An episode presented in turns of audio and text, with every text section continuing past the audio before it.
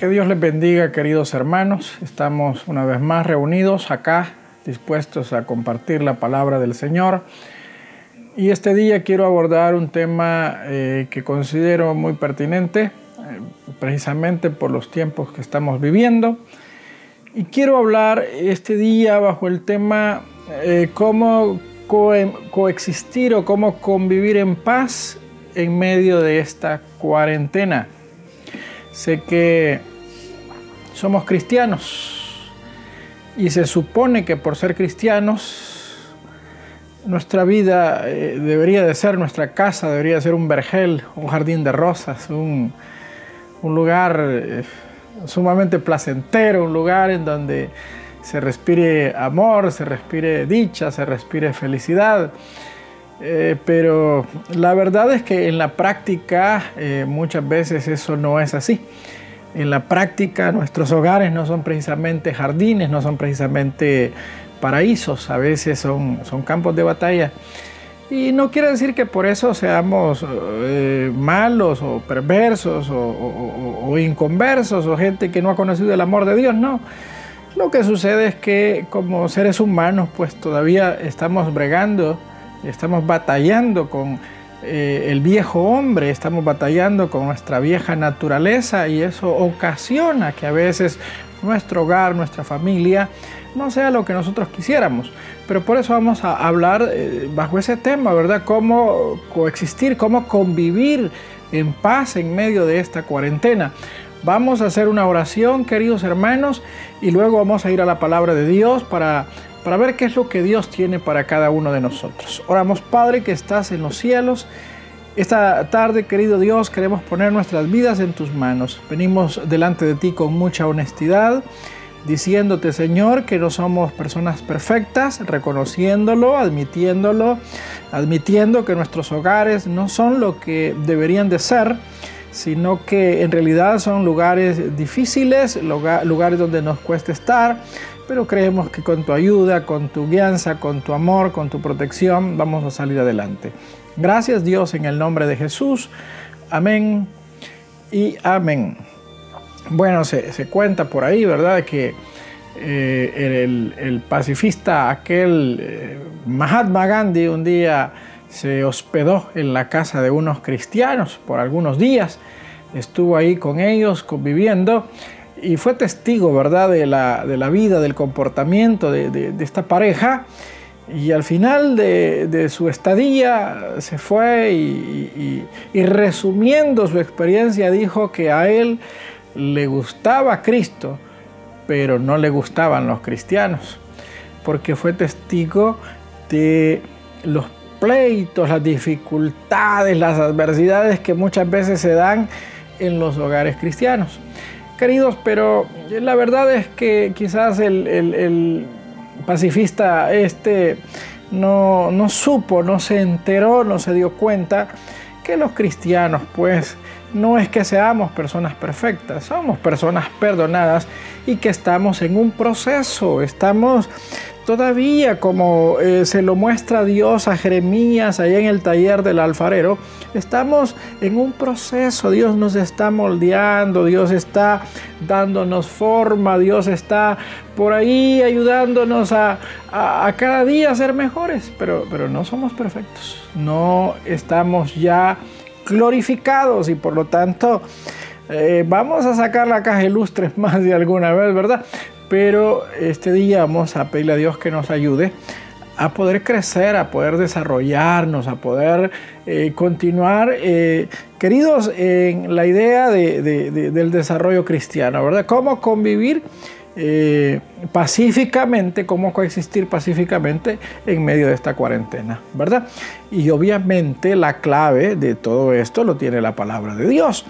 Vamos a, a buscar en Colosenses capítulo número 3, versículo 18. Acá el escritor sagrado nos da la clave de cómo vivir, cómo coexistir, cómo habitar en paz en medio de esta cuarentena, ¿verdad? Porque eh, ya llevamos varios días de estar encerraditos y eh, a veces los ánimos se caldean, a veces el, eh, el calor, a veces las demasiadas ocupaciones, bueno, no sé. ¿Verdad? Yo creo que cada uno de nosotros tiene su propia experiencia. Si somos honestos, yo, yo, yo creería que ninguno está viviendo en un jardín. Yo creo que todos por ratitos se nos pone complicada la cosa. A mí, yo lo reconozco, a mí a veces se pone complicado, más cuando estoy en casa y mi esposa dice, amor, ven a hacer esto, amor, ven a hacer lo otro, amor, no dejes esto aquí, amor, no dejes esto allá. Eh, hermano, es, es, es complicado, pero pero estamos en esto y eh, es con la ayuda de Dios que nosotros y con la honestidad que nos vamos a ayudar y nos vamos a apoyar los unos a los otros. Amén. Entonces vamos a ver en primer lugar eh, cómo convivir eh, como, como pareja pacíficamente. El versículo 18 y el 19 dicen, casadas están sujetas a vuestros maridos como conviene en el Señor. Maridos, amad a vuestras mujeres y no seáis ásperos con ellas. Fíjense que aquí hay una palabra clave, dice como conviene en el Señor. Eh, yo sé que entre parejas es difícil, ¿verdad?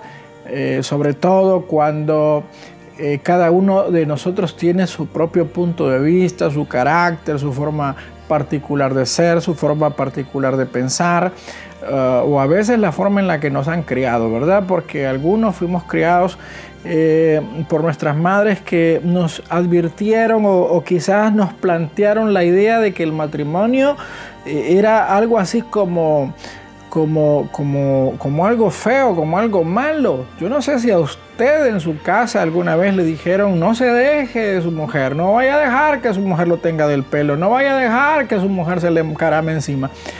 Eh, la verdad es que a veces venimos como eh, prejuiciados, venimos prejuiciados al matrimonio. No venimos con un corazón limpio, no venimos con un corazón sano, sino que desde chiquitos nos van, nos van enseñando, ¿verdad? Que cuando nos casemos nos vamos a juntar con una persona mala, con una persona perversa, con una persona que nos va a querer controlar. Pero, pero eso no es cierto, eso no es verdad.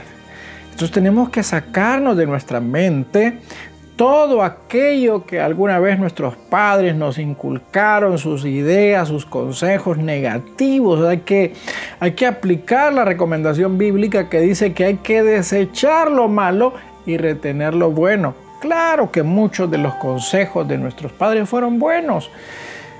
Algunos fueron buenos, pero otros no fueron buenos, ¿verdad? Otro, eso, de, que, de que usted tiene que ser macho y de que usted no lava trastes y que usted no recoge la mesa y que usted no lava un, un pantalón o no lava una camisa, que eso es de mujer, esas actitudes no están buenas, no son correctas, no son convenientes y tenemos que tener cuidado de, no llevarlas. Y, específicamente acá eh, el escritor sagrado está dando la pauta, dice como conviene en el Señor. Quiere decir que ahora, como dijo Pablo alguna vez, dice, ya no vivo yo, mas Cristo vive en mí. Nosotros ahora somos creyentes, somos hijos de Dios, nosotros, eh, proclamamos una fe, nosotros nos identificamos con una fe, nosotros eh, estamos claros que somos gente de, fe, somos siervos de Dios. Entonces, claro, todos los ajustes que como pareja tengamos que hacer, los vamos a hacer obviamente porque nos amamos, obviamente porque queremos vivir en paz, pero por sobre todas las cosas, porque somos cristianos. Entonces eh, dice el escritor sagrado, casadas estad sujetas a vuestros maridos. Eh, Óigame, no confundamos la sujeción con la sumisión. Eh, porque una cosa es sumisión y otra cosa es sujeción. La sumisión eh, no, da, no da opciones, pero la sujeción sí es opcional. Eh, es una determinación, es una decisión que se toma. ¿verdad? Entonces, el Señor lo que está diciendo, está recomendando a las casadas es que se sujeten a su, a su esposo, ¿verdad? Se sujeten. Ahora, esto de sujetarse no es que la mujer no va a poder hablar, no va a poder opinar, eh, la mujer va a ser nada más como la sirvienta, no, no, no, no está diciendo eso. Recuerde que la pareja es un equipo de trabajo, la pareja es, es, es una asociación, una sociedad. Y claro que en el hogar de repente se van a, presentar algunos, algunos problemas, algunos, eh, detalles, algunas dificultades. Y claro que la mujer va a exteriorizar sus puntos de vista, el hombre sus puntos de vista. Y, obviamente pues acá está hablando de cristianos, de hombres sabios, de hombres inteligentes, de hombres prudentes, porque, porque esta sujeción, hermano, eh, dice que debe de ser en el Señor, o sea, eh, una mujer, si, si, tiene un marido bolo, que, el marido bolo eh, le dice, manda a los bichos a traerme la no, no tiene por qué estar sujeta. Dice, como conviene en el Señor. O sea, la sujeción está delimitada en la esfera de una relación con Cristo, de una pareja que vive en una relación con Cristo. No de bolos desordenados, mujeriegos, buchincheros, locos, pleitistas, tirapiedras. No está diciendo ahí está diciendo como conviene en el Señor, o sea que está hablando de una esfera espiritual. O sea, se, se le pide a la mujer que se sujete como conviene a una mujer cristiana porque es una mujer que está siendo guiada, que está siendo capitaneada por un buen hombre, por un hombre responsable, por un hombre amoroso, por un hombre, por un hombre que, provee, por un hombre que eh, trae el pan para la comida, que trae el pan y, es responsable con los gastos del hogar. Entonces, eh, ubiquémonos en eso, porque no podemos estar creyendo todos de que, de que la mujer tiene que hacer lo que yo digo, porque aquí yo soy el hombre. Tenga cuidado. Aquí la Biblia está aclarando que tiene que ser en el Señor. Si usted es buen marido, si usted es un hombre de fe, si usted es responsable, si usted es proveedor, si usted cuida a su familia, si usted es un hombre fiel, entonces la mujer tiene que sujetarse. Si es un hombre inteligente, sabio para actuar. ¿Verdad? Entonces la mujer, al ver que tiene una buena cabeza, que tiene un buen capitán, una buena persona que, está al frente del barco, entonces la mujer tiene que ceder entonces el control y decir, va, ok, este es buen hombre, toma buenas decisiones y yo le voy a hacer caso, ¿verdad?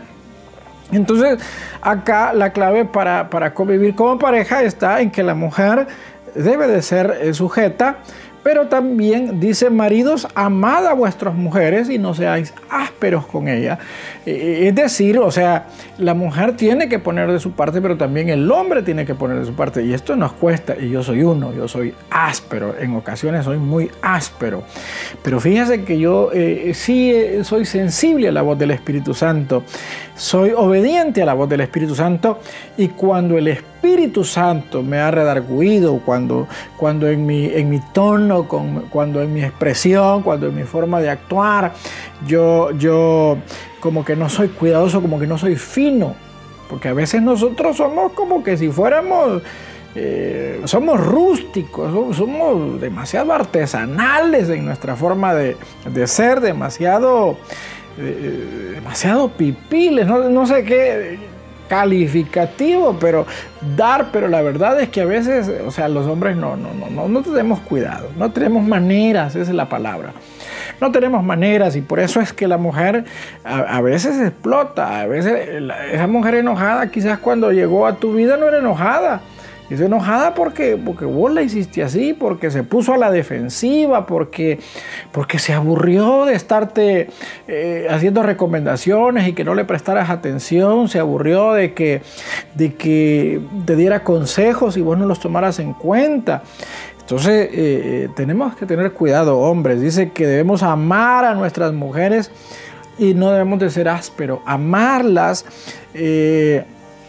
significa cuidarlas, proveerles, significa estar pendiente de ellas, significa ser atentos, significa que nosotros vamos a, luchar, ¿verdad?, por sacar adelante a la familia, porque la familia se sienta con esa cobertura, amada a vuestras mujeres, eh, una mujer que se siente amada, una mujer que se siente protegida. El Señor dice que uno debe de procurar que la mujer se sienta así, amada, protegida, cuidada, que se alegre cuando uno llegue. Pero hay mujeres que no se alegran. Hay mujeres que se ponen tristes cuando el hombre llega a la casa porque, es el ogro. Es un ogro, es un amargado, es un, es un áspero, es un tosco. Entonces, acá la Biblia dice que para, para vivir en paz, la mujer tiene que ser obediente, el hombre tiene que ser respetuoso, ¿verdad? Con ella, no tiene que propasarse, no tiene que exagerar, no tiene que abusar de su autoridad pero usa la palabra como conviene en el Señor, porque la Biblia dice que somos cartas leídas al mundo. Nuestros vecinos saben, nuestros vecinos nos conocen, nuestro testimonio es fundamental como parejas. Nuestro testimonio es fundamental. ¿verdad? Así que cuidemos de nuestra pareja y una forma de vivir en paz en esta cuarentena con nuestra pareja es que la mujer haga caso y que el hombre no sea grosero, que el hombre no sea ordinario, que no sea lija, sino que sea suave con la mujer. Amén. Si usted es suave y usted es obediente, si la mujer es obediente y el hombre es suave, eso va a ser un matrimonio fantástico, bendecido por Dios. Luego dice, hijos, obedeced a vuestros padres en todo, porque esto agrada al Señor, ¿verdad? Mire que debe de haber de parte del hijo hacia el padre obediencia. Dice, obedeced a vuestros padres en todo, porque esto agrada al Señor, dice. Mire qué bonito, o sea, el Señor, estamos hablando de otra vez en el Señor, ¿verdad? Yo quiero que, los papás que son bolos, los, los, los mujeriegos, los, los, los patanes, no sé cómo llamarles, que quieren que sus hijos vayan a la cantina a conseguirles el trago, que vayan a, dejarle recado a la mujer a la que tienen en la calle, o, que sus hijos les encuentran mensajes del amante en, en los celulares. Eso es una vergüenza. Sus hijos le van a faltar el respeto y no están obligados a respetarlo por la palabra, porque usted ha sido el primero que los ha respetado a ellos. Porque más adelante el, el eh, versículo 21 dice, padres no exasperéis a vuestros hijos es decir, que no solo es que el cipote tiene que ser obediente, sino que usted como padre no tiene que dar motivo para que le falten el respeto. ¿Verdad? Lastimosamente hay mucho tata que, no se da a respetar, que no, que no promueve el respeto tatas que, que, de repente sus hijos saben que tienen otra mujer, sus hijos son testigos de eh, esas saliditas a la carrera, contestar el teléfono a la calle, sus hijos los han sorprendido eh, hablando suavecito, diciéndole mi amor, mi vida a la que no es su mujer y claro está. Vienen los hipótesis y les faltan el respeto. Y usted dice, ah, ni porque está siguiendo a la iglesia. Mire, tenga cuidado, no sea sinvergüenza. Usted es el que ha provocado el irrespeto respeto. Usted es el responsable que sus hijos les falten el respeto. Hijos, obedeced a vuestros padres en todo, porque esto agrada al Señor, pero está hablando de una esfera cristiana. Obedezcan a, sus padres dentro de lo que es la esfera cristiana, espiritual, dentro de lo que es la esfera eh, eh, de, la buena, de la buena relación. O sea, un padre temeroso de Dios, un padre que es ejemplo, un padre que, que, no, da, que no da mal ejemplo, un padre que, que, es un modelo, un buen modelo a seguir, claro, está en todo su derecho y en todo su deber de exigir respeto, ¿verdad? Un padre que, que no da motivos, que es intachable, sus hijos lo tienen que respetar. Si tu papá es un hombre esforzado, es un hombre valiente, es un hombre trabajador, es un hombre que, que, le entra con todo, que le pone ganas a la vida, que es responsable, que tal vez no, no lleva grandezas, pero nunca faltan los frijolitos. Si tu papá es un hombre de bien, si tu mamá es una mujer de bien, como hijo, estás obligado a respetarlo. Y dice que lo tenés que obedecer en todo. Podría ser que estás en las tareas eh, de la escuela, cuando tu mamá te dice, mira, anda trae las tortillas entonces suspenda sus actividades académicas y dígale, madre, con gusto, ya voy. ¿Verdad? O puede que estés en el teléfono chateando con tus amigos, pero tu mamá te dice, mira, necesito que vayas a comprar el agua, o necesito que me pongas el garrafón, o necesito que, que me vayas a comprar la tienda algo que se me olvidó, y vos tenés que decirle a tu mamá, a tu papá, con gusto, mamá, con gusto, papá, a la orden, con mucho gusto. Eso va a hacer que las relaciones en el hogar eh, eh, sean buenas. Yo, no creería que un padre eh, llegue bravo y agarre a cinchazos al cipote y le diga a la mamá, ¿por qué le pegas a los bichos? Porque me hacen caso en todo, nunca se me rebelan y por eso me dan cólera. O sea, no creería, tendría que estar loco el hombre que llegue reprendiendo a sus hijos porque sus hijos son modelos, porque sus hijos son ejemplos. Entonces, si vos haces caso, entre tu papá y vos va a haber una buena relación. ¿Verdad? Si, si vos decís, ay, que mi papá como me molesta, que me saca de quicio, hacerle caso, hombre. Si uno al final de cuentas pasa bravo cuando los hipotes no hacen caso, cuando uno le gira instrucciones, cuando uno les dice arreglar tu cuarto, doblar las toallas, que mira, no dejes esto acá, los zapatos. Entonces, cuando no hacen caso, es que uno se molesta, es que uno al final termina explotando. Entonces, si no querés que eso suceda, entonces eh, hace caso, Y otra vez le vamos a dar una repasadita, un retoque al versículo 21. Dice, Padre, no exasperéis a vuestros hijos para que no se desalienten. Que exasperar a los hijos es es sacarlo de, sus casillas. Es cierto que somos los papás, es cierto que somos la autoridad, es cierto que les damos de comer, eh, pero también hay que reconocer algo. Ellos no nos pidieron que los trajéramos al mundo, fue nuestra decisión. Y si bien es cierto, tenemos que ser disciplinados y estrictos con ellos, si bien es cierto, tenemos que ver la manera en que estos hipotes sean gente de bien, no obstante hay que tener maneras, hay que tener maneras. ¿Verdad? Eh, incluso hay que saber cuándo los vamos a regañar, delante de quién los vamos a regañar y la forma en la que los vamos a regañar. Porque hay papás que no atinan, hombre, que les gusta avergonzar, ridiculizar, les gusta exhibir a los hijos. Y un cipote que usted está exhibiendo, que está ridiculizando, que lo está exponiendo delante de sus cheros, delante de sus amigos, delante de la cipota que le gusta, va a llegar un día que se le va a revelar, le va a faltar el respeto. Entonces usted tiene que tener cuidado, o sea, usted es la autoridad, usted es el papá, pero también tiene que tener cuidado la forma en la que usted le va a llamar la atención. El lugar es importante, el tono es importante, eh, la seguridad, ¿verdad? De que en efecto estamos siendo justos a la hora de reprender también es importante, porque los hipotes no hay que regañarlos solo porque yo soy tu tata, o solo porque yo soy tu... No, tiene que haber un motivo, tiene que haber una razón. ¿Verdad? No es solo porque se nos dio la gana, porque andamos bravos. No es eso, así no es. Entonces vea qué interesante. Eh, para que haya una buena relación entre el hombre y la mujer, la mujer tiene que ser obediente, el hombre tiene que ser dulce. Para que haya una buena relación entre eh, de parte del padre hacia el hijo, entonces el hijo tiene que ser obediente. Pero para que el hijo sea obediente, el padre tiene que tener cuidado, tiene que tener tacto. ¿Verdad? El padre tiene que tener tacto. Por ejemplo, si el cipote le dice, mira, quiero que movas esto. Si papá solo termino de hacer esto y lo hago. Entonces ya el cipote ya le dio un tiempo, ya le dijo cuándo lo va a hacer, ¿verdad?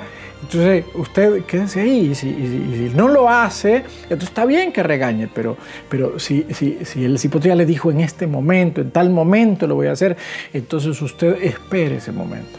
Porque de repente decimos, pero que lo haga ya, te digo que no. O sea, tampoco, hermanos, tampoco. ¿verdad? Entonces, cuando, cuando los hipotes son obedientes y cuando usted tiene tacto, entonces la relación entre ustedes y ellos va a ser buena, queridos. Va a ser buena. Entonces, esto nos va a ayudar a, todos a tener un mejor ambiente en el hogar, que esta encerrona eh, sea de bendición, que esta encerrona eh, nos, nos, permita tener buen, buenos recuerdos, buenas experiencias, ¿verdad? Que nos la pasemos chévere, tal vez jugando de vez en cuando, tal vez cantando alabanzas, uniéndolo a los cultos y todo eso, hermano. Hagámoslo eh, como conviene en el Señor, porque nuestro testimonio pesa y la gente muchas veces la única Biblia que va a leer es usted. Acuérdense que somos cartas leídas al mundo. Que Dios me les bendiga. Yo oro por los hogares de nuestra iglesia, de nuestra congregación. Y por los hogares de todos los que nos han sintonizado esta hermosa noche. Vamos a darle gracias al Señor. Padre que estás en los cielos, te damos gracias en el nombre de Cristo por este bello tiempo que nos has concedido. Gracias en el nombre de Jesús de Nazaret, bendito para siempre.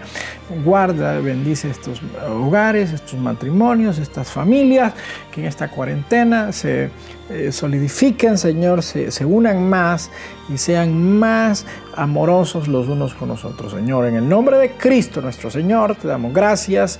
Amén y amén. Que Dios les bendiga, hermanos. Nos vemos pronto.